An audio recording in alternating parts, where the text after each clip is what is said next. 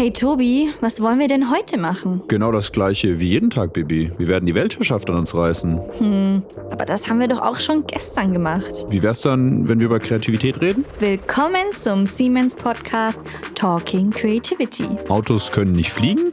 Wir zeigen dir, dass mit Kreativität alles möglich ist und dass diese wunderbare Fähigkeit in jedem Einzelnen von uns steckt. Hör jetzt rein und lerne mehr über deine persönliche kreative Fähigkeit und deren Bedeutung für dich, für Organisationen und für die Gesellschaft.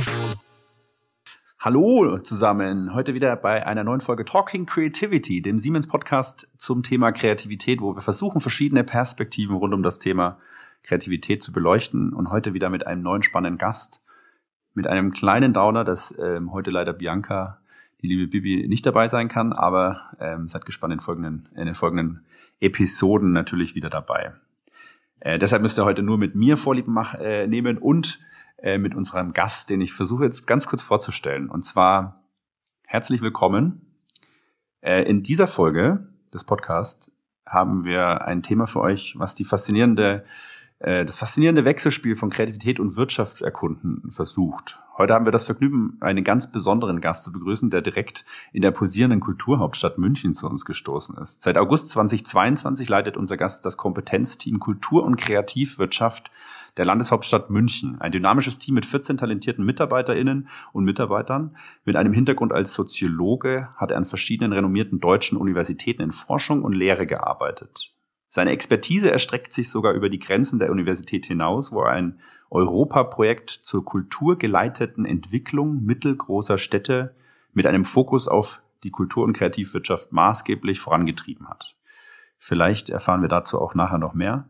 Aber das ist noch nicht alles. Vor einem Jahrzehnt wagte unser Gast gemeinsam mit seiner Frau, der talentierten Modedesignerin Jennifer Brachmann, den Sprung in die Welt der Mode und gründete das renommierte Modelabel Brachmann in Berlin. Ein wahrhaft kreativer Geist, der die Grenzen zwischen Soziologie und Mode mit Leichtigkeit überbrückt. Jetzt aber zu dem besonderen, verrückten und lustigen Fakt über unseren Gast. Habt ihr euch schon einmal gefragt, wie ein promovierter Soziologe in der Welt der Mode landen kann? Nun, er hat es geschafft und beweist uns allen, dass Kreativität keine, keine Grenzen hat.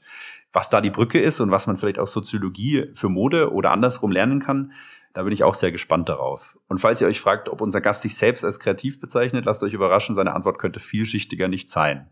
Einige nennen ihn in manchen Kreisen liebevoll Olli, doch jetzt wird es Zeit, seinen Namen zu lüften. Es ist eine Ehre, ihn unseren einzigartigen Gast vorzustellen. Huiuiui. Olaf Kranz, der Leiter des Kompetenzteams Kultur und Kreativwirtschaft der Landeshauptstadt München.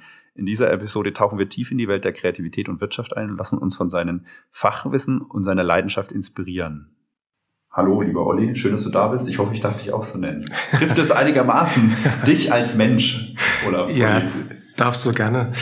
Ja. Ähm, also vielen Dank für die, für die Einladung zum Podcast und ähm, ein herzliches Willkommen von meiner Seite an die Hörerinnen und Hörer dieses Podcasts. Ich freue mich hier zu sein und über dieses spannende Thema reden zu dürfen ja. und bin gespannt auf die Fragen und äh, das Gespräch. Sehr gut. Die, die Einleitung trifft dich, würdest du sagen, das hat dich einigermaßen porträtiert oder ist da irgendeine Komponente untergegangen, die wir vergessen haben, die dich noch ausmacht? Ähm, nein, nein, ich fand das, fand das gut, ja. gut getroffen, ja. Danke. Die, und die Frage an dich, ähm, äh, ja, was ist Kreativität und, und für wie kreativ würdest du dich einschätzen? Wir haben es ja im Intro kurz gehört, du hattest äh, im Vorgespräch oder in der Vorabfrage eine sehr vielschichtige Antwort zum Thema, ob du dich für kreativ hältst. Willst du da mal mit uns deine Perspektive teilen? Bitte? Na, ich finde, das, das müssen immer andere beurteilen. Ja. Ob jemand okay, kreativ ist oder nicht. Ähm, Was sagt denn deine Frau? ich würde ja sagen, meine Frau ist kreativ. Okay. Habt ihr da ab und zu Diskussionen? Und hinter jeder und kreativen Frau steht ein, ein kreativer Mann. Nein, ein, äh, ja, nein, äh, eine Unterstützung, ein, okay. ein Umfeld, ein Kontext, okay. der, der Kreativität ermöglicht. Mhm. Ähm, ja, also ich finde, ich bin ja, sehe das Ganze mit einer soziologischen Perspektive und als Soziologe guckt man ja gerne mal auch eher auf, sagen wir mal, Begleitumstände, soziale Kontexte mhm. und auch auf die Bedeutung des Wortes Kreativität und mhm. den Bedeutungswandel vor allem, den dieser Begriff im Laufe der Zeiten genommen hat. Mhm. Und man muss sich immer vor Augen führen, oder ich mache das manchmal gerne, zu sagen, wo kommen wir daher? Und ähm, äh, wir kommen natürlich aus einer religiösen Bedeutung im Christentum, ähm, kam ja die Eigenschaft der, der Kreativität ja nur Gott selbst zu, dem Schöpfergott. Ja. ja. Und wenn wir Menschen uns Kreativität zuge ähm, angemaßt hätten, ja, wären wir als Heretiker auf dem ja. das ist heute zum Glück nicht mehr so äh, auf dem Scheiterhaufen ja. verbrannt worden. Und ähm, und dann ist es spannend zu gucken, äh, unter welchen Umständen sich diese Bedeutung so gewandelt hat. Ja, und der erste Schritt war ja zu sagen, in der Kunst finden wir so etwas wie, wie Genies. Mhm. Ja, und das war im späten 18. Jahrhundert diese Genie-Semantik, die dann deren Kontext es dann möglich war, den Menschen Kreativität zuzuschreiben, vor dem Hintergrund dieses, dieser religiösen Bedeutungsgeschichte. Ähm, ähm, und das kam aber eben aus der Kunst, Kreativität. Und mhm. da muss man sich immer klar machen, da geht es ja um eine ästhetische Kreativität. Mhm. So, und dann gibt es so eine Verallgemeinerung peu à peu dieses Kreativitätsbegriffs. Also einerseits ähm, kommt dieser Begriff zunehmend auch anderen Menschen zu, also nicht nur Genies, so stark, dass wir heute quasi jeder Person Kreativität zuschreiben. Also eine Demokratisierung des Begriffs, aber eben nicht nur in dieser Domäne der, der Kultur und der Kunst, sondern in allen Domänen. Mhm. Ja, und das ist fast ein inflationärer Gebrauch, würde ich mal sagen, mhm der diese Herkunft der ästhetischen, also aus der, aus der Kunst, aus der Ästhetik so ein bisschen ähm, vergessen, in Vergessenheit ähm, ja. geraten lässt und auch dazu verführt, nicht mehr zu differenzieren. Und äh, in meinem Job, also Unterstützung von Kultur- und Kreativwirtschaft, ist es unglaublich wichtig zu sagen, von welcher Art von Kreativität reden wir einfach. Mhm. Ja. Und ich neige mal dazu zu sagen, ja, wir sollten uns wirklich fokussieren auf ästhetische Kreativität. Mhm.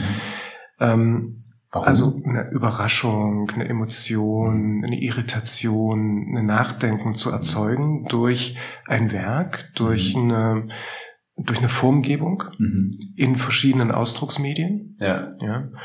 Ähm, und das zu unterscheiden von zum Beispiel einer technischen Kreativität oder ja. auch einer wirtschaftlichen Kreativität. Ähm, also von wirtschaftlicher Kreativität würde ich ja reden, wenn man so im schumpeterschen Sinne ja. denkt oder auch von einer Geschäftsmodellkreativität spricht. Ähm, das, das kann zusammengehen, muss es aber nicht. Also oft haben wir eben ähm, eine ästhetische Kreativität, die mit, mit hornalten äh, Geschäftsmodellen auskommt ja. ähm, und Erfolg hat. Ja.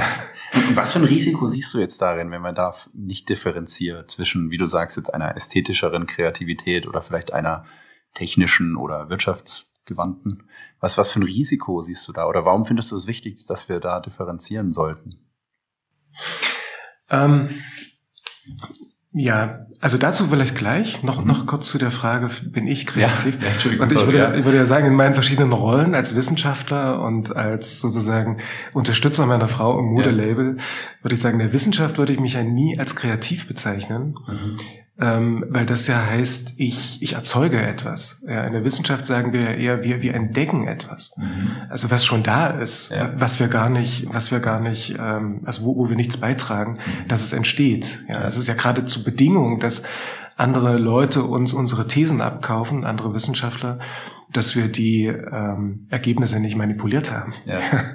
Und da, äh, also wenn man da kreativ ist, macht man sich ja fast äh, verdächtig. Ja? ja, spannend. Also die Differenzierung zwischen einer Entdeckung und einer Kreativität, also äh, selber was schaffen. Also ich sag mal, das wird ja sehr inflationär, da hast du ja total recht verwendet. Jetzt, ich sag mal, auf Social Media gibt's ja die ganzen Content Creator, ne? die sich ja auch, äh, sag ich mal, sehr kreativ wahrscheinlich einschätzen würden, was natürlich was andere, eine andere Perspektive ist. Okay. Sorry, aber zu deiner Frage zurück, ja. Also würdest du dich als kreativ einschätzen oder würdest du dich äh, vielleicht dann eher als Entdecker sehen oder als du, du hast dich auch als, äh, sag ich mal, Unterstützer der kreativen Frau beschrieben, ja. Ähm, und nochmal zur, zur technischen Seite, ja. ja. Ähm, vorher nochmal. Also früher hätten wir gesagt, in der technischen, was wir heute technische Kreativität nennen oder so, Ingeniosität. Okay. okay. Und, und der Unterschied zwischen der ästhetischen und der technischen Kreativität ist meines Erachtens, dass wir in der ästhetischen Kreativität keine Grenzen haben in Naturgesetzen. Mhm. Also wir, wir ähm, entwickeln ja. rein aus der Imagination heraus neue Welten, mhm. die sich nicht an die ähm, auf der Erde geltenden Naturgesetze halten müssen. Ja. Aber ein Ingenieur muss das sehr wohl. Mhm. Ja, also da geht ja, das wäre ganz gut, wenn die, wenn die Züge, die dann gebaut werden, zum Beispiel nicht außerhalb der physikalischen Grenzen passieren. Die Schwerkraft. Ja, genau. Ich möchte noch sicher ankommen. Ja, so, solche Sachen. Ja, ne? ja, ja klar. Ähm, und und ähm, sozusagen muss auch natürlich, ähm, sag mal mal, Zukünfte schaffen. Mhm. Ja, ähm, sich daran aber ähm, mit diesen Naturgesetzen arrangieren. Ja, also eine, eine viel größere äh, Art der, ähm, der, der Konditionalität, der, der Erschaffung von sinnvollen, brauchbaren neuen Sachen, die für andere Leute von Nutzen sind. So, so würde ich ja. Innovation oder ja. ähm, bezeichnen. Ja. Und zu mir selbst muss ich jetzt mit einer anderen soziologischen Reflexion nach antworten. Es gibt ja jetzt mit Andreas Reckwitz das Kreativitätsdispositiv, der sagt, äh, wer sich heute als nicht kreativ bezeichnet, der, der nimmt sich eigentlich komplett aus der Diskussion raus. Ja. Das geht gar nicht mehr. Ja? Okay. Unter den heutigen Bedingungen äh, gibt es niemanden, der sagen kann, ich bin nicht kreativ. Mhm. Wobei ich das viel zu weit äh, hergeholt finde bei Reckwitz ja, und denke, ich kann mir gut künstlerische Strategien vorstellen, die versuchen, nicht kreativ zu sein und darin aber eine künstlerische Aussage treffen. Hast du ein Beispiel dafür? Wie du das meinst, als nicht, also wenn man versucht, nicht kreativ zu sein, wie müsste ich mir das vorstellen? Das ist sozusagen dann ähm, ein künstlerisches Werk, das entsteht in dieser Strategie. Okay. Eben zu versuchen, zu irritieren in einer Zeit, wo alle kreativ sein müssen, ja. indem man sich auf eine Position zurückzieht, ähm, wo, wo man nicht kreiert, ja, okay, einer Idee folgt. Ja, okay, okay, okay. Mhm. Okay. Ja. Ja, das ist total spannend. Äh, Finde ich, finde ich total interessant. Ich glaube auch, also du hast total recht, was du übrigens eingangs so ein bisschen reflektiert hast, ne? Kreativität ist dem Gott vorbehalten, dann dem Genie und jetzt plötzlich sind wir alle kreativ. Das ist eigentlich ganz spannend. Genauso die Entwicklung, die man in der wissenschaftlichen Literatur, die ich jetzt so kenne, äh, aus der Kreativitätswissenschaft zur Psychologie und was auch immer da alles so rum war. Aber Soziologie muss ich zugeben, da bin ich jetzt nicht so bewandert. Aber umso spannender, dass wir heute sprechen. Und eine Frage, die ich immer hatte damals, warum, warum dachte man am Anfang, Kreativität ist nur dem Schöpfer vorenthalten? Da hatte ich so die ein oder andere Geschichte auch mal gelesen, dass die Menschen natürlich auch so überrascht waren, weil es kennt ja jeder immer diesen Moment, wenn man unter der Dusche steht, ja, und es kommt einem einfach so eine Idee, so, und die ist dann einfach da. Man hat eigentlich gar nicht drüber nachgedacht, gerade in dem Moment. Ja, und das ist total interessant, dass das, glaube ich, vielleicht früher, meine Hypothese, ja, und da würde ich gerne deine, deine Perspektive zu hören, einfach die Menschen so überfordert und überrascht hat und man es nicht erklären konnte. Und deshalb, dass dieses vielleicht auch von Gott gegebenen Einfall vielleicht, ja, äh, dass man das so wahrgenommen hat. Äh, genau, also ja. auch der Begriff der Inspiration ja. hat eine religiöse Bedeutung, ja. also kommt aus einer religiösen Semantik. Ja. Genau, weil, weil das Spannende ist, wenn man heute darauf schaut, kann man schon so ein bisschen erklären. Da gibt's halt Neurowissenschaftler, die die Menschen halt in, in sozusagen MRT-Scanner stecken, das Gehirn scannen, während sie irgendwelche kreativen Aufgaben äh, lösen. Und dann mittlerweile man heute dann eben weiß, dass halt, wenn man ich sag mal so, man hat irgendwie 100% Rechenleistung in seinem Gehirn, ja. Und wenn ich in meinem Bewusstsein jetzt hier zum Beispiel weniger, also mich entspanne, weniger denke, ja, oder Dinge tue, die ich halt automatisch schon tue, weil da muss ich mich nicht mehr anstrengen wie duschen, dann reduziere ich meinen kognitiven Load. Das heißt, ich lasse quasi von der 100% Rechenleistung gewissen Prozentsatz an Rechenleistung übrig. Und zwar, wenn ich den nicht bewusst nutze, nutze ich den mein Unterbewusstsein. Und das ist das Spannende, dass dann da diese Hypothesen im Raum stehen von, von diesen Forschern, dass sie sagen, ja gut, das ist wie so ein Matching-Algorithmus im Unterbewusstsein, wo quasi unser Gehirn, während wir es eigentlich nicht mitkriegen, weiterarbeitet. Und zwar alles, was wir zu einer Problemstellung uns überlegt haben im Bewusstsein, mit all den Wissen und Erfahrungen in unserem Gehirn, die vielleicht gar nicht mehr so prominent uns selber bewusst sind, abgleicht. Und wenn dann da quasi ein Match stattfindet, dass das Gehirn, das Unterbewusstsein, während es quasi für uns arbeitet, denkt, hey, könnte spannend sein, dann schießt dieser kleine Gedanke uns ins Bewusstsein und es meldet es, Achtung, hier, guck mal. Ja, und das, das ist das Spannende, dass man es mittlerweile, also man weiß immer noch relativ wenig tatsächlich, wie es genau funktioniert, aber das sind so die Hypothesen, wo man von ausgeht, dass es so tatsächlich stattfindet. Und das weiß man zum Beispiel heute, dass eben, und das nennt man ja Inkubationszeit oder wie auch immer, ja, dass man einfach tatsächlich ja, sich entspannen muss an manchen Stellen, das Unterbewusstsein weiterarbeiten lassen sollte, damit da viel mehr spannende Themen auch entstehen können. Natürlich muss man sein Gehirn auch füllen mit Informationen, ja, sonst kann natürlich das Unterbewusstsein auch nichts entstehen lassen. Und das ist zum Beispiel sehr spannend und deshalb glaube ich, sehe ich da schon am Ende irgendwie so eine gemeinsame Basis am Verständnis, was Kreativität eigentlich ist, weil ich glaube, das ist genau das, was Künstler, glaube ich, sehr gut tun und für sich wahrscheinlich einen guten Weg gefunden haben, jeder seinen eigenen, ja wenn ich aber in die Wirtschaftswelt gucke, also in Unternehmen, wo ich jetzt den Auftrag habe, Kreativität zu fördern, da wird sowas noch überhaupt nicht gelebt. Also da ist überhaupt kein Verständnis davon da, dass man vielleicht nicht an einem Tag mal schnell in drei Stunden eine Idee entwickelt und einen Haken dran, sondern dass man das vielleicht über einen längeren Zeitraum machen sollte, damit die Menschen Zeit haben, darüber zu reflektieren. Ja. Also die Produktivität der Muße, ja. Ja. Und äh, auch das Ausprobieren und das Ermöglichen von Scheitern. Ja. Also ja, also Kreativität ist ja also in dieser Allgegenwärtigkeit, in der das uns ja heute in allen Bereichen des Lebens entgegentritt, ja, ja auch so eine Art von Aufforderung, sei kreativ. Ja, ja. Fast schon Druck an manchen Stellen, oder? Ja, ja eben. Und das ist, ist natürlich äh, auch eine, ein Paradox, ja, weil man ja eigentlich kreativ nur sein kann, wenn man nicht dazu aufgefordert wird. Mhm. Ja. gerade die Aufforderung verhindert, dass man kreativ wird. Ist das wirklich so? Ja, würde, würde ich als Paradox sehen. Ähm, aber dahinter steckt natürlich die, also ich finde es sehr komplex, diese Aufforderung. Ja, das ist natürlich, jemand anderes fordert mich auf, kreativ zu sein und das heißt, Neues auszuprobieren mhm. und damit ins Risiko zu gehen. Mhm.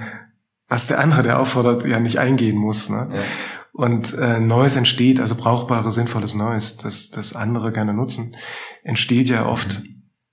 Eben durch einen langen Prozess, an, an dessen Anfang womöglich gar kein keine Idee stand, ja, mhm. wie, wie bei dem Genie-Idee, sondern ein Zufall. Ja. ja. Und äh, der Prozess selbst ist enorm irrtumsanfällig und äh, mehr ändert, ja, bis, bis am Ende eine Idee entsteht. Und dann kommt Serendipität dazu, ja, als notwendige Bedingung. Aber darauf hat man ja keinen Anspruch auf Serendipität. Also, genau, man kann sie erzwingen, ne? Ja, man also kann sie nicht erzwingen, ja. Das ist ja. so, ähm, also das ist eine Aufforderung, sich auf einen Prozess einzulassen, der unglaublich riskant ist und der nur in sehr wenigen Fällen tatsächlich Erfolg hat. Mhm.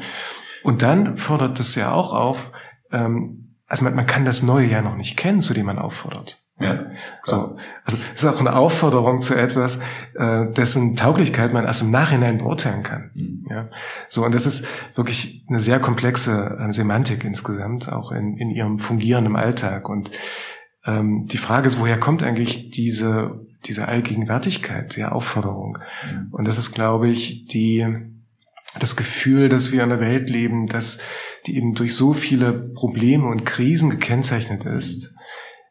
Ähm, und wir das Gefühl haben, dass wir zu ganz anderen neuen Mitteln greifen müssen, um diese Probleme, von denen wir zunehmend lernen, dass wir sie selbst geschaffen haben. Ja, ja. Also die, ja. das sind ja die sozusagen die, die Ergebnisse der schlafenden Vernunft, möchte man fast sagen. Ja, ähm, dass wir eben jetzt mit diese Ergebnisse ähm, durch durch neue Arten und Weisen des Nachdenkens, des Innovierens äh, überwinden müssen und und das schnell. Genau, ich glaube, das ist genau das, vielleicht dieser Druck, den man als Gesellschaft oder Unternehmen vielleicht fühlt. Wir müssen schneller neue Wege finden, weil die bestehenden nicht mehr lange tragen oder nicht gut funktionieren oder eben jetzt vielleicht als ein Beispiel nicht nachhaltig genug sind. Ja. ja. Oder? Ja. Also so ja. sehe ich das auch.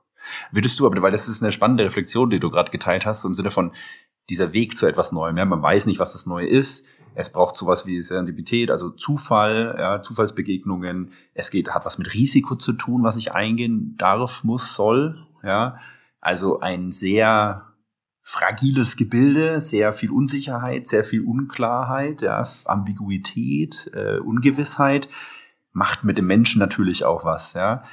Würdest du da nicht sagen auch, dass es vielleicht zwei Dinge gibt, dass einerseits der Mensch, der vielleicht da diesen Weg geht und kreativ versucht zu sein, was Neues zu schaffen, dass das nicht auch etwas ist, wenn dieser Mensch das öfters tut, für sich sozusagen da das trainieren kann, besser zu werden darin, ja. Ich meine, deine Frau oder Künstler, ja. Und ist es nicht auch so, dass also die, Perspektive auf den Menschen oder dass es auch das Umfeld sein kann. Wie ein Unternehmen zum Beispiel, wenn ich es jetzt in, in den Wirtschaftskontext bringe, dass ein Unternehmen sich vielleicht trotzdem auch Gedanken machen kann, sich zu fragen, wie kann ich denn einen Rahmen schaffen, dass sich dieser Mensch da bestmöglich entfalten kann und eben was Neues schaffen kann. Ja? Weil du, weil du meintest ja, es ist, also man, du hast, wie hast du es ausgedrückt, quasi die Aufforderung zur Kreativität würde ja quasi die Kreativität schon verhindern. Deshalb würde ich sagen, es gibt nicht die zwei Perspektiven, dass das Individuum das lernen kann und trainieren kann, besser zu werden und aber auch eine Organisation oder ein Rahmen versucht äh, werden kann zu schaffen, der das befördert, sag ich jetzt mal. Auch nicht erzwingen kann, aber befördert. Würdest du, was würdest du zu diesen zwei Perspektiven sagen? Ja, ähm, also ja, also wir, wir lernen ja diese Methoden, ähm, die es uns ermöglichen, eben schneller mit einer größeren äh, Innovationshöhe mhm äh, zu innovieren und dabei eben eine individuelle Kreativität, um die geht es ja, als Eingangsgröße in diesen Innovationsprozess mit, mit aufzunehmen und, ja. und einzuspeisen. Ja. Ähm, und da, da spielt ja genau das auch eine Rolle, ähm, dass wir sagen, dafür brauchen wir Methoden, die sich in der ästhetischen Innovation und Kreativität ähm, bewährt haben. Aha. Ja. Du ein Beispiel? In einem, in einem, also und zwar entwickelt haben in einem bestimmten Ausdrucksmedium. Ja. Na, zum Beispiel dieses Überschwappen von Methoden der Innovation aus der Kultur- und Kreativwirtschaft oder aus diesen Disziplinen ja. in klassische Wirtschaftsbereiche. Und das, das Hauptbeispiel ist natürlich Design Thinking. Ja. ja.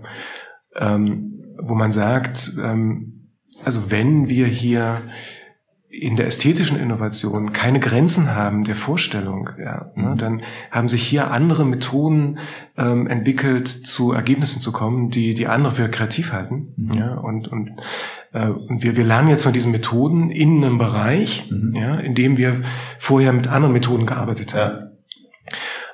Also zum Beispiel in äh, der Entwicklung von, in, von, von technischen Industrieprodukten mhm. ähm, nach bestimmten DIN-Methoden. Ja. ja.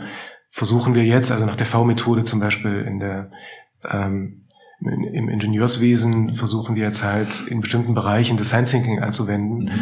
um hier agiler agieren zu können, ähm, aus dem Wasserfallmodell rauszukommen, ja. äh, Iterationen einzubauen und ähm, eine Rekursivität auch eine, äh, zu ermöglichen, also ein Zurückgehen zu früheren Prozessschritten ja. und auch mit, sagen wir mal, größeren Experimenten zu starten, andere ähm, Ideation-Methoden zu verwenden zum Beispiel, ja. ähm, die wir auch dann aus dem Bereich der ästhetischen Innovation beziehen, um eben die Innovationshöhe zu hochzuschrauben ja. ja. oder eben ähm, thinking outside of the box zu anderen Ergebnissen zu kommen, die wir im, im Tunnel ähm, unserer Vorentscheidung ähm, nicht mehr sehen. Mhm. Du hast auch, also Design Thinking hast du äh, jetzt angesprochen. Ich glaube, du hast da auch den einen oder anderen Workshop schon äh, mal geleitet oder durchgeführt, glaube ich, auch mit Siemens. Hast du da, hast du da einen Eindruck gewonnen, sozusagen?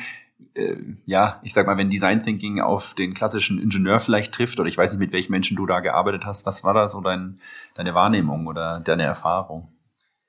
Ja, also äh, würde ich zwei, zwei Sachen unterscheiden. Also einen Workshop haben wir bei Siemens gemacht, also ja. mit einem Freund zusammen, Michael Wingfeld, ähm, und zwar als, als Ergebnis dieses EU-Projektes, mhm. das ich, äh, das du vorhin schon erwähnt hattest. Ja. Da ging es um die Frage, wie entwickeln sich Mittelstädte, also Städte bis 50.000 Einwohner. Und im, im deutschen Sample war Amberg. Und in Amberg gibt es ja das, das Siemenswerk. Und dort habe ich also mit Gunther Beitinger gesprochen. Ja äh, erst im Interview und dann fanden wir das so interessant und äh, dann haben wir daraus eben äh, ein regelmäßiges Treffen gemacht und und im Rahmen dieser Treffen kam dann die Idee zu sagen, ähm, lass uns doch mal einen Workshop machen ähm, nach Design Thinking Methoden in in Amberg, um den den Standort zu entwickeln, also zu fragen, ja. was kann der Standort Siemens tun, um die kulturgeleitete Entwicklung der, äh, der Stadt Amberg voranzutreiben. Mhm. Und das ist natürlich eine, eine ganz andere Anwendung. Da ging es nicht um, um eine technische Innovation, ja. sondern um eine soziale Innovation. Ähm, und da fand ich sehr schön, also die Offenheit von, von Gunther, ja. sich, ja, sich dem auszusetzen. Ja, ich glaube, da, da ist er sehr offen für neue Ja, Themen. total. Und äh, also fand ich, fand ich toll und auch ein schöner schön. Workshop und gute Ergebnisse. Das war großartig. Waren dann auch Menschen aus der, ich sag mal, aus der Stadtgesellschaft dabei oder ich sag mal Fokus auf Siemens-Mitarbeitende dort oder wie war, wie muss ich mir das vorstellen? Mit welchen Menschen habt ihr diesen Workshop gemacht? Der Fokus war schon auf Siemens-Mitarbeitern ja. und Mitarbeiterinnen, ähm, aber im Nachgang ähm, passieren dort jetzt viele, viele Events und, und ähm, so partizipative Ereignisse, wo ähm, die Stadtgesellschaft mit einbezogen wird und insbesondere die, die Künstler und Kreativen vor Ort.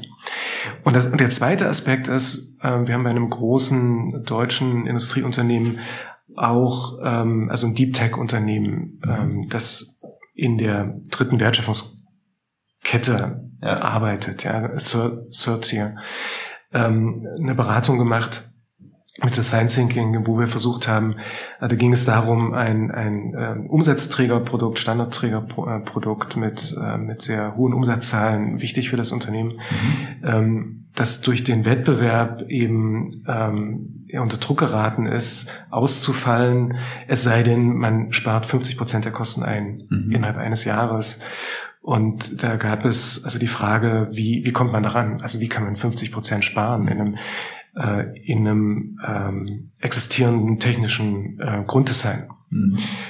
Und da wurden wir gefragt und wir haben dann geholfen. Und da war es schwierig, ähm, wenn wir, also die, die Erfahrung ist, dass in diesem, ähm, in diesem Anspruch zu sagen, äh, wir haben die besseren Methoden, die euch kreativer machen, mhm. ja, oder euch kreativ machen, mhm. ähm, das verkennt, und das ist eines dieser Risiken, die du vorhin angesprochen hast, ähm, wenn man das nicht unterscheidet, ja, dann, dann, dann verkennt man die, die vorhandene technische Kreativität vor Ort. Mhm. Und der, der Vorwurf ist dann, ihr seid nicht kreativ genug. Ja. ja. Und ihr müsst jetzt erst kreativ werden. Und dann sagen sich die Leute, sorry, was ist denn das? Ja, ja. Was, was haben wir denn bisher gemacht? Ne? Ja. Und da geht es eigentlich darum, einen Weg zu finden, einen Weg zu finden, zu sagen, ähm, hey, sorry, ihr habt hier gute Arbeit geleistet, ja, und das sind, das sind ähm, absolut gleichrangige äh, Vorgehensweisen. Und lass uns mal einen anderen Weg versuchen und und du schreibst gerade meinen Job. und und und gucken, wie, wie ihr ja. mit diesen anderen Wegen zurechtkommt. Ja. Und das Problem ist aber, das ist natürlich dieses Not Invented Here Syndrom, ja, ja. also dass es man erstmal ein Fremdeln gibt mit dieser Methode und dann auch die Frage, ja, okay, wir haben jetzt aber hier das V-Modell, wie können wir mit dem Design Thinking Modell arbeiten? Das ist ja viel äh, iterativer, viel rekursiver und und so weiter.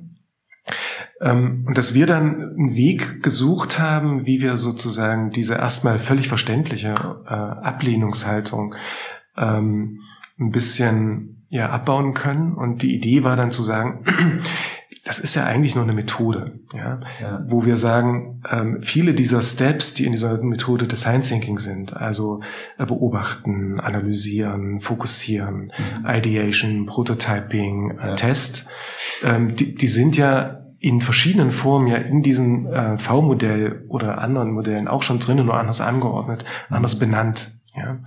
ja. Und, und dass wir dann gesagt haben, okay, und, und was habt ihr eigentlich für Methoden hier schon vor Ort? Also was habt ihr für Methoden für Test, für Prototyping, für Ideation und so? Und haben dann einfach gesagt, wir, wir fangen mit diesen Methoden an, die euch bekannt sind und schleifen die in diesen euch unbekannten Prozess ein. Mhm damit ihr ähm, eine Vertrautheit mit dem Prozess gewinnt. Mhm. Anhand von euch schon vertrauten Methoden. Mhm. Ja. Und, und, wenn man das hat, kann man dann zusätzlich dann noch andere Ideation-Methoden reinpacken, ja. wenn man erstmal so dieses Grundverständnis hat. Ja, also gute Reflexion, würde ich bei, bei allem zustimmen. Das ist nämlich genau quasi mein oder unser Job, dass wir genau das auch versuchen, Ne, klar, da kommt jetzt jemand, der Tobi bei Siemens zum Thema Kreativität, dann habe ich auch sehr viele Ängste oder auch, ich sag mal, wie du sagst, Ablehnung erfahren im Sinne von, ja, jetzt kommt der und will mir sagen, dass ich nicht kreativ genug bin. Mhm. Dann sage ich auch immer, ja, das ist eigentlich nicht meine Message. Ja, ich meine Message ist eher da, hey, ich bin hier, um sicherlich das wertzuschätzen, was ihr schon Kreatives geleistet habt. Und das ist sehr viel Kreativität sicherlich. Aber ich bin eigentlich hier, um euch zu unterstützen, damit man es noch vielleicht ne, ein bisschen besser, leichter, euch schöner, was auch immer, erfolgreicher, schneller zu machen, was auch immer, ja, um einfach sich weiterzuentwickeln, was, glaube ich, jedes Unternehmen gut brauchen kann. Und das ist, wie du sagst, glaube ich, genau das. Und das Mittel zum Zweck ist, wie ich das erreichen kann, ist einfach mal einen anderen Weg auszuprobieren. Design Thinking Aspekte davon nutzen wir genauso, ja, um eigentlich die Arbeitsweise mal zu verändern, um dann vielleicht ein bisschen mehr Raum zu schaffen. Und ich sehe da zwei große Dinge, die da schon anders sind als zu dem bisherigen Vorgehen. Und zwar, das ist einmal deutlich mehr Problemraumanalyse. Also ne, bei, bei Design Thinking sagt man ja auf Need Finding. und das andere ist deutlich stärker an der Kundenperspektive ausgerichtet und nicht unbedingt von Technologie kommend, was auch oft eher so der Fall ist. Aber super spannend. Ich würde ich würde gern das, ist ein anderes Thema, ne? Also da könnten wir uns nochmal noch mal treffen und ja, genau. über Design Thinking reden. Vielleicht können wir das ja auch noch machen. ja. Ich, ich würde gerne nur den Blick, weil genau. wir haben ja schon, oh, schon einige Zeit rum, Mensch, wir haben uns richtig verquatscht schon. Aber den Blick nochmal wenden Richtung, was mich interessieren würde, ist so, du, du bist quasi bei der Stadt München. Genau. Was ist dein, was ist dein Auftrag da? Was hat es vielleicht auch mit Kreativität oder, du hast ja schon angesprochen, Kreativbranche zu tun? Das würde mich sehr interessieren. Ja. Also ähm, das ist der Job ist die äh, Rahmenbedingungen des Wirtschaftens für die Kultur- und Kreativwirtschaft in, in München zu verbessern. Ja.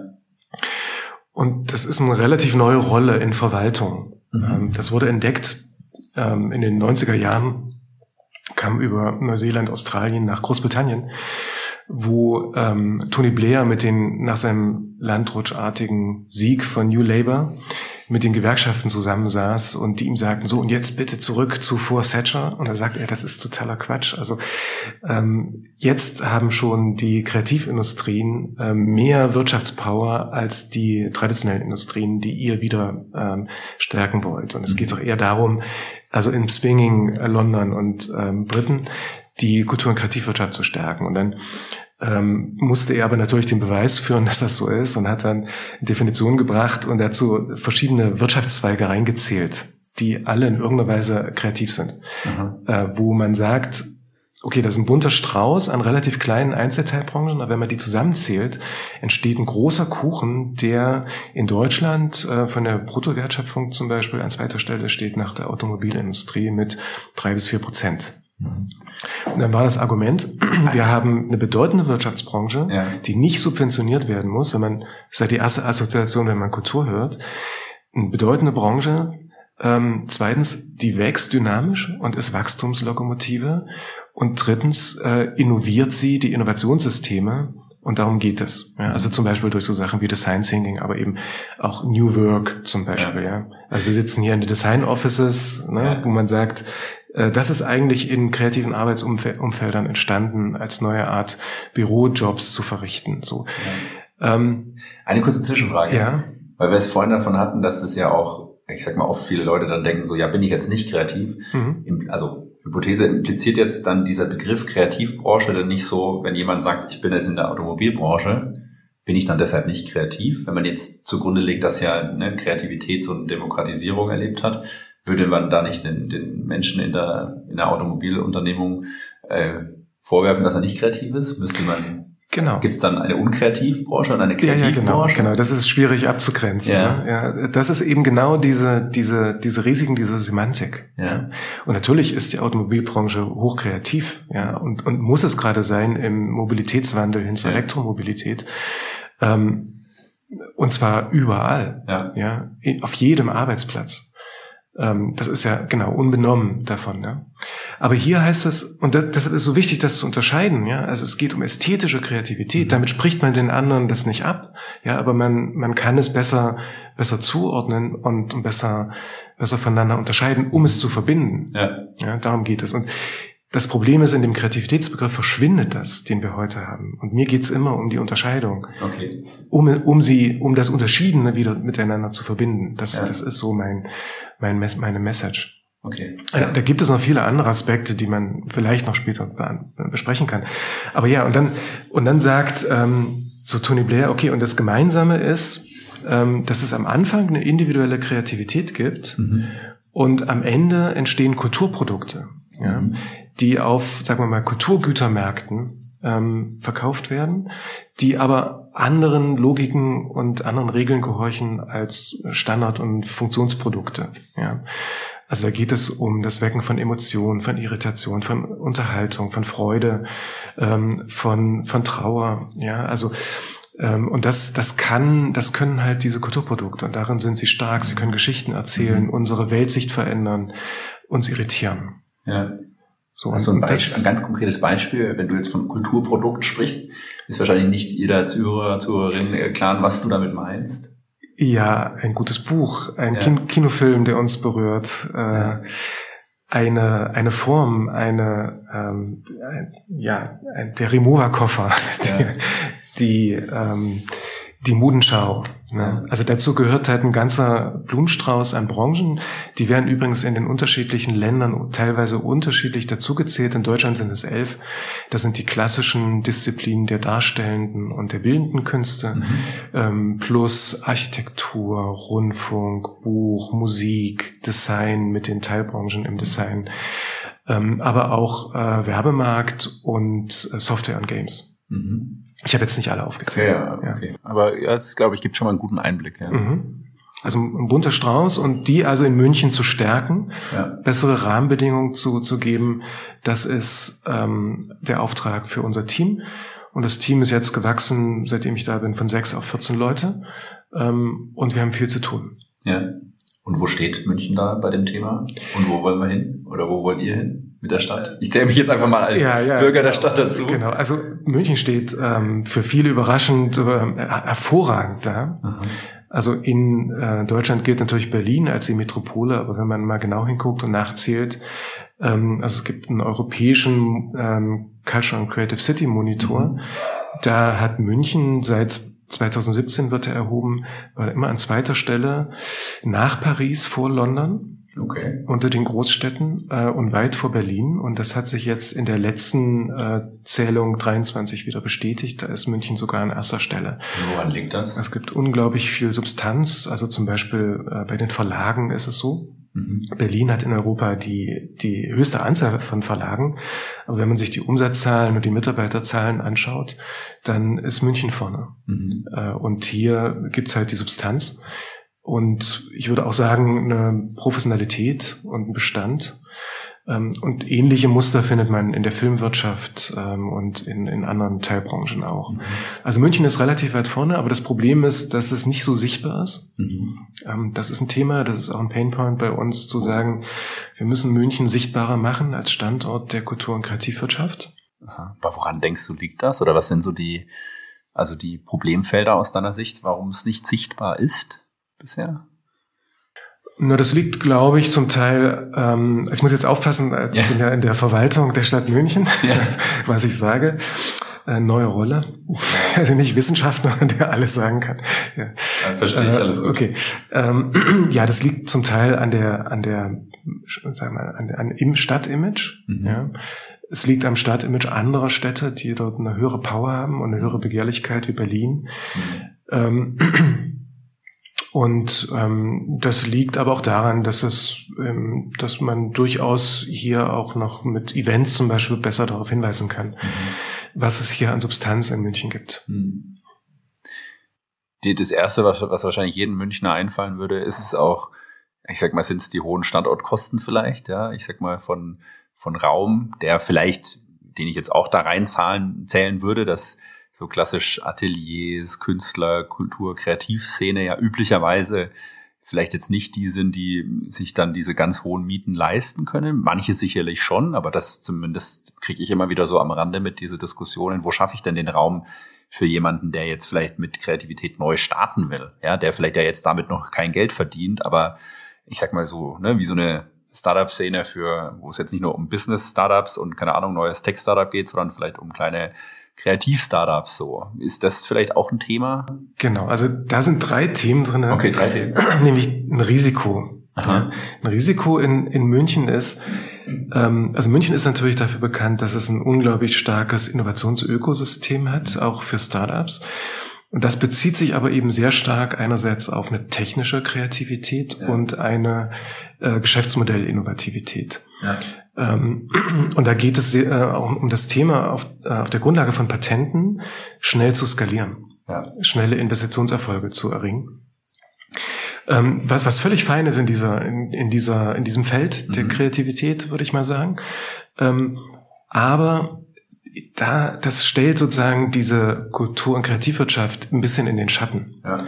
Weil dort eben Unternehmensentwicklungen anders verlaufen in, in der Regel. Also einerseits haben wir natürlich auch dort das Modell der schnellen Skalierung. Also ja. wir kennen den Shooting Star. Ja, das ist ja eigentlich auch hier wieder stilbildend gewesen für schnelle Skalierung. Ja. Mhm. Aber wenn man sich mal anguckt, worauf basiert das, das basiert auf meistens auf einer neuen ästhetischen Handschrift, die einen Zeitgeist trifft und aber eine Handschrift ist, ein, ein neuer Sound, ja, also Billie Eilish oder so. Ja. Äh, und die Leute halt berührt. Ähm, aber normal ist es in der Stelle eigentlich zu sagen, ähm, die Leute starten nicht mit einem Patent, sondern mit einer, äh, mit der Ausbildung einer ästhetischen Handschrift.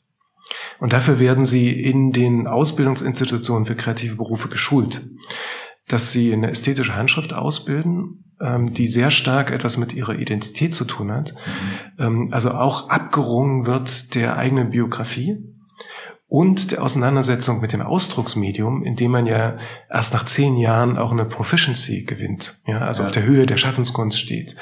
Und all diese Prozesse sind enorm zeitintensiv. Mhm. Und gleichzeitig müssen diese Leute, während sie diese Handschrift ausbilden, auch noch einen geschäftlichen Erfolg garantieren, aber haben nicht die volle Aufmerksamkeit dafür. Das ist eher etwas, was auch noch mit bedacht werden muss. Mhm. Und ich denke, dass wir ähm, andere Inkubationsbedingungen benötigen für die Unternehmen der Kultur- und Kreativwirtschaft als für die der Creative Tech. Ja? ja. Und, und wenn man hier nicht unterscheidet, guckt man auf die Unternehmen der Kultur- und Kreativwirtschaft und wenn es keine Shootings da sind, und wer ist das schon, das ist wirklich die Ausnahme, sagt man, ja, da ist ja nichts. Ja. Das, ich sehe ja nichts, da entwickelt sich nichts und ist viel zu langsam und es ist unbedeutend. Ja, weil es einfach Zeit braucht. Ne? Ja. ja und das, glaube ich, wird einem oft heute nicht mehr gegeben, die Zeit, ja. oder ist schwierig. Ja. ja. Und, und weil es schneller geht. Ja, und weil es auch, weil die Erfolgsmetriken in München noch andere sind, mit denen die beobachtet werden. Ja, okay. und, und dafür, da müssen wir aufpassen und sagen, wir brauchen andere Erfolgsmetriken. Und wir brauchen bei uns ein Two-Track-System. Also wir müssen beides äh, berücksichtigen. Also genauso gucken, dass es äh, Shooting-Stars gibt, dass es schnell wachsende Firmen geben kann in der Kultur- und Kreativwirtschaft, aber dass das Normale die Kultur- und Kreativ, äh, also die, die sich langsam entwickelnden neuen Unternehmen ja. sind. Und jetzt komme ich zum anderen Thema, und da hast du recht, die es unglaublich schwer haben, in München, weil die Lebenshaltungskosten so hoch sind, und zwar im Gewerberaum und im Wohnraum genauso, äh, und die aber für die Entwicklung der Stadt unglaublich wichtig sind. Mhm. Also Kultur- und Kreativwirtschaft macht eine Stadt auch sexy. Auf jeden ja? Fall. Ja. ja, und, und jetzt ist die, jetzt ist die Frage, okay, wir haben eine Substanz und das ist, das ist ein bisschen auch die Aufgabe, vor der wir gerade stehen.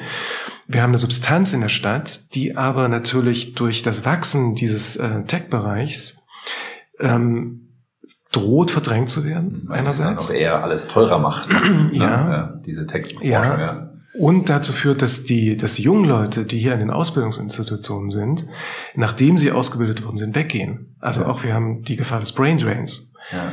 Und jetzt ist die Frage, wie, wie halten wir München kreativ? Ja, indem wir sozusagen eine Gründungsdynamik in der Stadt ermöglichen. Und da ist eine der Hauptaufgaben, die wir haben, tatsächlich Räume zu schaffen, mhm. für, ähm, die, die diesen günstigen Bedingungen geben. Also mhm. ähm, erschwinglich sind, mhm. obwohl die Geschäftsmodelle noch nicht so ertragsreich sind, obwohl es keine Investoren im Hintergrund gibt. Zeit zu geben. Ähm, ähm, Bedingungen der Co-Creation zu geben, des Netzwerkens, des sich austauschen können, ja, voneinander lernen können. Und, und das machen wir im Team auch. Also wir haben zum Beispiel das Ruffini House Creative Hub. Ähm, da sind 24 Unternehmen der Kultur- und Kreativwirtschaft, die dort unter günstigen Inkubationsbedingungen eben nächste unternehmerische Schritte gehen können. Und wir arbeiten jetzt zunehmend an Instrumenten, die in München als wachsender Stadt mit hohem Flächendruck, hoher Nutzungskonkurrenz auf Flächen versuchen eben trotzdem langfristig leistbare Flächen für Kultur- und Kreativwirtschaft zu schaffen. Ja, ist auf jeden Fall eine große Aufgabe. Wenn ich das Bild mal so in die, in die Luft malen darf, habe ich so das Gefühl, was wir jetzt bei Siemens machen, ist sehr fokussiert darauf, wie man ein Individuum und ein Team dazu befähigt. Ich sage jetzt mal da jetzt in deinem in deiner Definition zu bleiben, technische Kreativität äh, zu erzeugen. Ja, wenn ich dir jetzt so zuhöre, ist deine Aufgabe eigentlich, ich sage jetzt mal, der Blick auf eine ganze Stadt. Ja, wie halte ich München kreativ oder wie schaffe ich da die Räume, ähm, um Kreativität ähm, sozusagen entstehen zu lassen oder zu behalten? Ja, das finde ich eigentlich super spannend. Und das vielleicht auch dann wiederum eigentlich hat beides miteinander zu tun, ja, weil wenn ich das in einer Stadt wie München nicht schaffe, dann werden irgendwann vielleicht auch die Unternehmen nicht mehr, ich sage jetzt mal, kreativ genug sein, weil die Menschen gar nicht da sind, ja. Und ich glaube auch zum Beispiel, meine Hypothese wäre auch ein Individuum, was vermeintlich technische Kreativität jetzt als Ziel hat, ja, ein Ingenieur bei Siemens, wo ich oder wir als Team versuchen, ihn dabei zu unterstützen, das nächste neue innovative Produkt für Siemens auf den Markt zu bringen, dass dieser Mensch auch nur wirklich seine volle Leistung als kreatives Individuum in einem Unternehmen entfalten kann, wenn er in einer Stadt lebt wie München, die auch genau ne, aus der Kreativ äh, heraus ihn, ich sage jetzt mal, inspiriert, ihm den Raum gibt, ja, sich da in unterschiedliche Richtungen mal zu orientieren, weil wir arbeiten auch äh, immer wieder mal mit Museen und so weiter, wo wir dann auch mit, mit Ingenieuren reingehen, um zu zeigen, hey, wenn du in ein neues Museum, also moderne Kunst zum Beispiel gehst, ja, dass das auch wie so ein kleines Training verstanden werden kann, aus meiner Sicht für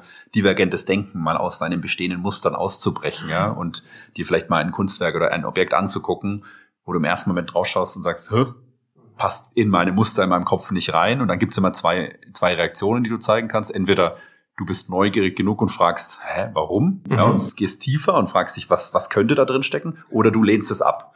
Es gibt ganz viele, die halt dann sagen, ja, ist Quatsch, kann meine Tochter genauso. Ne? Ja, oder du siehst die Irritation nicht. Genau. Also du normalisierst es. Exakt, genau, richtig. Das ist dann, und da sehe ich sehr viel Potenzial drin, dass das tatsächlich auch einen Wert eben für die Industrie und für diese Tech-Branche dann, wie du es vielleicht auch beschrieben hast, hat. Viele aber noch nicht verstehen. Das ist ganz spannend. Ich habe so ganz oft ich habe es bestimmt schon fünf, sechs Mal gemacht, immer mit so Gruppen von 20 Ingenieuren. Ins, das war jetzt in Nürnberg im, im neuen Museum gewesen, weil das der Nürnberger Standort war. Ähm, und alle waren so, Hä? Was, was wollen wir da? Und am Ende waren alle total überrascht und begeistert und haben gesagt, ah, jetzt verstehe ich den Wert eines Museums mal für mich als Mensch, für meine Kreativität. So. Ja. Weil man es ihnen mal erklären musste. Ne? Und das ist zum Beispiel auch ein ganz spannender Effekt, wenn man, ja. weiß nicht, ob du den auch teilst, wenn man ins Museum geht gerade in ein modernes Kunstmuseum kostet es sehr viel Energie. Also oft bin ich dann nach einer Stunde oder zwei Stunden dann schon wirklich müde geworden, weil eben alles, was da auf mich einprasselt an, also sozusagen an, an Visualität, an, an Objekten, an Dingen, passt erstmal nicht in mein bestehendes Muster in meinem Kopf. Und das abzugleichen und da drüber nachzudenken, kostet viel mehr Energie, als wenn ich jetzt hier einen Raum, zum Beispiel in ein Büro betrete und genau weiß, ah ja, Stuhl, Tisch, Fernseher, Wand, ne, da ist alles in Mustern eingeordnet braucht weniger Energie. Finde ich auch einen ganz spannenden Effekt, den man oft den Menschen erstmal erklären muss, damit sie das einordnen können und dass sie den Wert für sich erkennen. Zwei Sachen. Also das eine ist als Reaktion, also genau, also ähm, ich war ja vorhin bei Tony Blair, ja, ja, und das war so ein bisschen der Anfang in Europa, dass es, dass man angefangen hat, ähm, das Thema zu sehen und dafür darauf spezialisierte Teams zu bilden, ja. Und das ist auf Landesebene, auf äh, Nationalstaatsebene, genauso wie auf kommunaler Ebene. Ne? Und ja. auf kommunaler Ebene hat man entdeckt, ah, wenn wir das machen, haben wir einen Einfluss, ähm, Innovationspolitik auf Stadtebene zu machen, weil wir eben damit einen wichtigen Faktor für die Innovation der Gesamtwirtschaft äh, und auch vielleicht der Verwaltung ja. ähm, zu, zu schaffen. Und das ist der Grund gewesen, warum sich, einer der Gründe gewesen, warum sich München ein auf Kultur- und Kreativwirtschaft spezialisiertes Team leistet. Das ist das einzig spezialisierte Team, mhm. ja, in einer Stadt, die eigentlich bekannt ist für Creative Tech, ja, okay, ja. da sind wir. Und ein anderer dieser Spillover-Effekte ist aber auch eben, in der Stadtentwicklung hat man dann auch gesehen, also nicht nur Innovationssysteme, sondern Stadtentwicklung heißt, die Bohemion, ja, als Teil der kreativen Klasse die Bohemian machen die Stadt attraktiv und sexy. Ja. Unter anderem deshalb, und das ist der zweite Aspekt, weil sie eben für inspirierende Momente für alle anderen sorgen, ja, die, die das suchen, die so eine Virilität suchen, suchen, ein kreatives Milieu, so ein Bass suchen. Und ein Aspekt davon ist halt, dass man in der Konfrontation, also die alltäglich vielleicht oder täglich, die man suchen kann, mit, mit, mit Räumen, Erlebnisräume für außeralltägliche Erlebnisse, ja. ja. Die, die uns also genau einer Emotion aussetzen, einer Irritation aussetzen. Und darum geht es, ja. Und, ja, die uns, die, die uns dann helfen, tatsächlich in unserem anderen Jobs eben äh, kreativ zu sein und zu bleiben. Ja. Aber Olli, Olli wie, siehst, wie siehst du das? Würdest du sagen, dass diesen Wert dieser Räume, dieser Erlebnisse, die du gerade beschrieben hast, dass diesen Wert, sage ich mal, viele Menschen auch wirklich verstehen? Oder gibt es da auch viele Menschen, die das nicht verstehen? Ich habe in meinem Umfeld, und das ist vielleicht geprägt jetzt durch klassische Ingenieure und, und, und diese Perspektiven, ähm, dass, ähm, dass, dass das vielleicht auch oft zu einer Ablehnung führt, weil sie gar keinen Zugang finden. Also für mich ist das immer noch die Frage, ich glaube, es gibt auch gute Angebote schon. Ich glaube nur, dass der Zugang für viele Leute noch nicht da ist. Also äh, meine Wahrnehmung. Ich meine, du bist du hast da wahrscheinlich eine andere Perspektive oder viel mehr Erfahrung, aber wie nimmst du es wahr? Weil das eine ist ja die Räume schaffen und Angebote schaffen, aber das andere ist, den Zugang zu hinzukriegen, dass die Leute es wirklich auch verstehen und, und erleben können und nicht gleich eben zu einer gewissen Ablehnung oder Normalisierung, was auch immer zu kommen. Wie ist, wie ist denn da deine Perspektive? Also ähm, Kunst und Kultur sind halt, ähm, sagen wir mal, leider nicht wirklich demokratisch im Zugang und in der Partizipation. Also ja. natürlich gibt es unterschiedliche Partizipationsraten, wenn man sich mal ja. das genau anguckt. Ähm, aber, aber ja, das ist natürlich auch eine persönliche Präferenz. Ja. Aber unabhängig, ob man jetzt zum Beispiel in den Kunstraum geht, das wäre ja sozusagen die ähm, die offensichtlichste Handlung finden ja viele, die das vielleicht gar nicht machen, aber dennoch Städte, große Städte mit ihrer Virilität und ähm, attraktiv, weil sie dort auch alltäglich mit Unbekannten konfrontiert werden. Ja. Auf einer Ebene, die man sich gar nicht so bewusst macht. Also man geht da nicht gezielt hin, um sich mit dem Unbekannten ähm, zu konfrontieren und sich auseinanderzusetzen. sondern das ist einfach Teil unseres Alltags. Und wir sehen ganz klar, dass die ähm, Wohnpräferenzen der kreativen Klasse, nicht nur der Bohemian, sich immer stärker in Richtung Großstädte, Creative Cities mhm. bewegen. Ja? Also das ist die, die ähm, Richard Florida-These, die kann man bestreiten, aber hat gewisse empirische Evidenz für sich. Es gibt ungefähr 25 äh, Metropolen weltweit, die um die hellsten Köpfe konkurrieren. Mhm. Da ist München mit dabei. Ja, wie man sieht, auch in, im Creative Tech-Bereich. Ähm, da geht es, glaube ich, darum, dass wir jetzt eine Entwicklung sehen in der wirtschaftlichen, im wirtschaftlichen Strukturwandel. Und jetzt spricht der Soziologe, ja, mhm. ähm, der, ähm, das dahin geht, dass eben äh, eine neue Ökonomie entsteht, die sich in Großstädten niederlässt. Ja. Unter anderem, weil dort die Kommunikationsnetzwerke zusammenlaufen, aber auch, weil es dort eben urbane, inspirierende Umwelten gibt, die die Menschen suchen, zunehmend suchen, insbesondere die hochgebildeten Kreativen suchen. Ähm, und das könnte man Urban Economy nennen, 2.0, 2.0. Und das unterscheidet sich von 1.0. Da ging es darum, dass man früher eigentlich nur sozusagen Städte, auch mittelgroße Städte brauchte, äh, wo eben viele Menschen zusammengewohnt haben für, für Jobs, ja, für Handarbeit. Ja. Ähm, dass aber sozusagen die, die Bedingungen für Kreativität und Innovation eben auch vom, vom Standort zunehmend abhängen, ähm, in dem eine Industrieansiedlung ist oder ein Innovationszentrum ist und das zieht eben zunehmend in die großen Städte. Also Tesla baut die Automobilfabrik äh, in Brandenburg, weil sie auch ein Designzentrum bauen in Berlin und dort eben die Kreativen suchen. Siemens baut halt das Innovationszentrum auch in Berlin aus mhm. bestimmten Gründen und und und. Gott sei Dank gehen noch einige nach München, ja, gehen noch nicht nach Berlin und ähm, also auch München spielt da mit. So, und was aber gerne übersehen wird, und das will ich nochmal sagen, ist, ja. Da gibt es, also um sich diese Unterscheidung präsent zu halten und von unterschiedlichen Arten der Kreativität plädiere ich dafür, zu sagen, wir sollten von einem Cognitive Cultural Capitalism sprechen, ja, um zu sagen, es geht nicht nur um wissensintensive Industrien, ja. sondern auch um Kultur äh, und auch Wertschöpfung in der Kultur und um Kultur- und Kreativwirtschaft. Ja, also es geht, es geht um ein Cognitive Cultural Capitalism. Und das muss gleichwertig miteinander entwickelt werden. Und es ist ein Interdependenzzusammenhang, weil sozusagen die Ausprägung des, dieser kulturellen Komponente an einem Standort vor allem über die Bohemian die ähm, Attraktivität des Standortes bestimmt mhm. in weichen Standortfaktoren.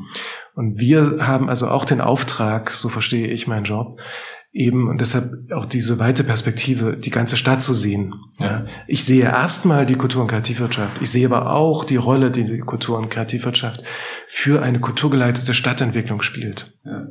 Und das ist etwas, was ähm, unter dem Begriff der Creative City als äh, Vision der Stadtentwicklung, sagen wir mal, vor längerer Zeit schon mal als Sau durchs Dorf getrieben worden ist. Im Moment ein bisschen abflacht, aber aus den falschen Gründen abflacht oder ähm, es ist nicht ähm, obsolet. Ja. Wir müssen, das ist eine Daueraufgabe. Also wir müssen ständig daran arbeiten und ich bin dankbar dafür, dass dieses Team geschaffen worden ist, eben auch ähm, weil diese Bedeutung für die Stadtgesellschaft gesehen worden ist in München und wir diese Aufgabe dauerhaft erfüllen können. Ja, ist toll. Also ich freue mich mega. Ich, ich wusste es gar nicht, dass es das gibt. Ähm, ich finde es spannend, weil ich glaube, also tatsächlich, äh, Hypothese würde ich sagen, wir ziehen wahrscheinlich gefühlt an einem Strang in eine Richtung, ja, aber an zwei unterschiedlichen Stellen, die aber, glaube ich, sinnvoll ineinander greifen müssen. Ne? Das eine ist in einem Unternehmen, braucht es irgendwie Kreativität, aber es braucht halt auch, ne, ich sag mal so, ich könnte mich oder wir könnten uns abzappeln, so viel wir wollen, wenn das in der Stadt nicht nach vorne getrieben wird, dann arbeitet man eher gegeneinander. Das finde ich toll, dass, dass München sowas macht auf jeden Fall. Also sind dann gewissermaßen zwei Aspekte, weshalb die Kultur- und Kreativwirtschaft interessant ist für Unternehmen wie Siemens. Ja. Das eine ist, ist ein Standortfaktor. Ja, auf jeden Fall. Und das andere ist, man kann äh, unter dem Stichwort der Cross-Innovation eben ähm, kooperieren mit der Kultur- und Kreativwirtschaft. Und zwar auch jenseits ähm, dessen, dass man jetzt Design Thinking einsetzt und da vielleicht noch offener ist, weil man ja vielleicht auch von Architectural Thinking reden kann oder äh, Art Thinking, ja, also ja. je nachdem, mit welchem Ausdrucksmedium die Leute zu tun haben, entwickeln sich bestimmte Methoden. Mhm. Ja. Ähm, und vielleicht auch mit den kreativen Arbeiten. Ja, das also heißt, wir sollten zusammenarbeiten. Mit der, mit, mit der Ressource, ja. ja. Also zu sagen, warum hole ich nicht jemand, der Thinking outside of the box macht und ähm, Methoden und prozesssensibel ist mit in meine Entwicklungsabteilung rein, in Workshops oder so. Ja. Ja, genau, das, sowas passiert ja gerade schon sehr, sehr intensiv, dass man da in die Richtung was versucht zu tun. Finde ich spannend. Also ich glaube, wir könnten ewig noch sprechen. Ich glaube, wir hätten allein zu Design Thinking noch äh, ganz spannende Fragen und Diskussionen, die wir führen können. Vielleicht können wir das ja auf ein, ein zusätzliches Gespräch vielleicht Gerne. mal in der Zukunft vertagen. Gerne. Ähm, da gibt's einiges zu sagen. Ja. Mhm. Auf jeden Fall. Und trotzdem finde ich es spannend. Ich glaube, wir, wir, es gibt sehr viele Überschneidungen. Vielleicht gibt es ja auch wirklich Anknüpfungspunkte, wo es Sinn macht, zusammenzuwirken. Fände ich sehr spannend, wenn wir das mal explorieren. Aber vielen Dank schon mal für deine Zeit, dass du die heute genommen hast, hierher gekommen bist. Sehr gerne. Das hat mich sehr, sehr inspiriert und auch, ich fand es spannend, genau eigentlich, also ja, ich habe viele Dinge aus deinem Munde gehört, aus deiner Perspektive, soziologischer Perspektive vielleicht auch verstärkt und deiner Erfahrung. Hat aber sehr mit mir resoniert und mit meiner Perspektive, aber es war ein ganz anderer Blickwinkel auf ein und dieselbe Sache. Fand ich sehr, sehr interessant. Vielen Dank dafür. Ähm, das freut mich zu hören. Ja. Und vielen Dank für die Einladung. Ich fand es auch sehr anregend und finde es toll, dass Siemens ähm, so offen ist und da in die Umwelt guckt und guckt, wie man sich Input holt. Ja. Finde ich sehr, sehr gut. Wir geben uns Mühe, jeden Tag ein kleines Stückchen besser. Nee, und äh, die letzte Frage, die dann immer uns an unseren Gast äh, geht und jetzt heute an dich, Olli, was würdest du denn jetzt äh, den Menschen sozusagen noch mitgeben? Der, mein, mein, einer meiner Lieblingspodcasts, ähm, Hotel äh, Matze, der fragt immer, wenn du jetzt am Berlin-Alexanderplatz ein großes Billboard-Advertising füllen könntest, was wäre denn da drauf? Was wäre da zu, zu, zu lesen oder zu sehen? Was würdest du den, den Menschen da draußen vielleicht als kleine Tipp, was auch immer das sein mag, mitgeben wollen? Gibt es da etwas? Ja, ich finde ich finde es halt sehr, sehr wichtig zu sehen, dass ähm, die, das Mindset, das äh, Leute in den künstlerischen Berufen entwickeln in der Auseinandersetzung mit einem Ausdrucksmedium, ähm, indem sie, indem sie dieses Ausdrucksmedium immer besser beherrschen lernen, eine Handschrift einprägen können, die sie ihrer Biografie abgewinnen und eine Auseinandersetzung mit den Widerständen ähm, dass dieses Mindset ähm, unglaublich wichtige Eigenschaften hat, die, die wir heute brauchen, um die Probleme zu bewältigen, vor denen wir stehen. Das wäre zum Beispiel sowas wie Geduld, Reflexion, mhm. Selbstkritik, mhm. Prozessvertrauen, mhm. Ambiguitätstoleranz, mhm. ja. Ähm, oder auch zum Beispiel die Fähigkeit, was ich oft sehe in kreativen Berufen, oder auch bei meiner Frau, dass man an verschiedenen Lösungen arbeitet und nicht vorschnell schon eine aufgibt, sondern bis kurz vor der Abgabe gewissermaßen ja. zwei Modelle hat ja. und sich erst vor der Abgabe entscheidet und sagt, aber es hätte auch das andere sein können. Ja, ja so, also so eine so eine Offenheit äh, auch ähm, diese diese offenstehenden Entscheidungen äh, länger zu ertragen. Ja, das ja auf jeden Fall ein großes Billboard-Advertising am Alexanderplatz. Ja. Aber ich finde es gut. Das sind sehr, sehr tolle Gedanken, die, die, die ich genauso auch unterschreiben könnte. da wäre für mich dann die Frage, aber das wäre dann äh, Podcast neben Podcast Nummer zwei gemeinsam wäre Design Thinking und Podcast Nummer drei wäre dann Bildung und Kreativität, weil dann wäre genau die Frage, machen wir eigentlich schon ausreichend in unserer Bildungslandschaft, um genau das zu fördern, Ambiguitätstoleranz und all die Themen. Ja, ähm, da ist aus meiner Sicht, zumindest aus meiner Bildungserfahrung in Deutschland äh, vor einigen Jahren jetzt auch schon bisschen Luft nach oben. Aber vertagen wir auch das, würde ich sagen. Ähm, vielen, vielen Dank äh, für die Offenheit, für die Perspektiven, ähm, für deine Zeit. Hat sehr, sehr gemacht. gerne. Sehr, sehr gerne. Ähm, es gibt eine Kurzform dafür, die kann ich aber nicht sagen, weil das schon ein Buchtitel ist, ein Buchtitel yeah. ist, yeah. Ähm, eines Buches, das mir mein Schwager zu Weihnachten geschenkt hat. Ähm, weil ich ja mit seiner Schwester zusammen lebe, die ja Modedesignerin ist. Ja. Da, der Buchtitel heißt Kreativität aushalten. Okay. Ja. Also man muss gewissermaßen als jemand, der mit, mit Kreativen arbeitet, ähm, selbst eine Ambiguitätstoleranz äh, ausbilden für die Ambiguitätstoleranz, die diese Leute im Mindset alltäglich leben. Okay, das ist doch ein schönes Abschlusswort. Kreativität äh, aushalten. Vielen Dank, liebe Zuhörerinnen und Zuhörer. Vielen Dank, Olli, für deine Zeit hier. Vielen Dank für das tolle Gespräch. Ähm, bis zum nächsten Mal. Dankeschön. Ich danke. Tschüss. Ciao, ciao.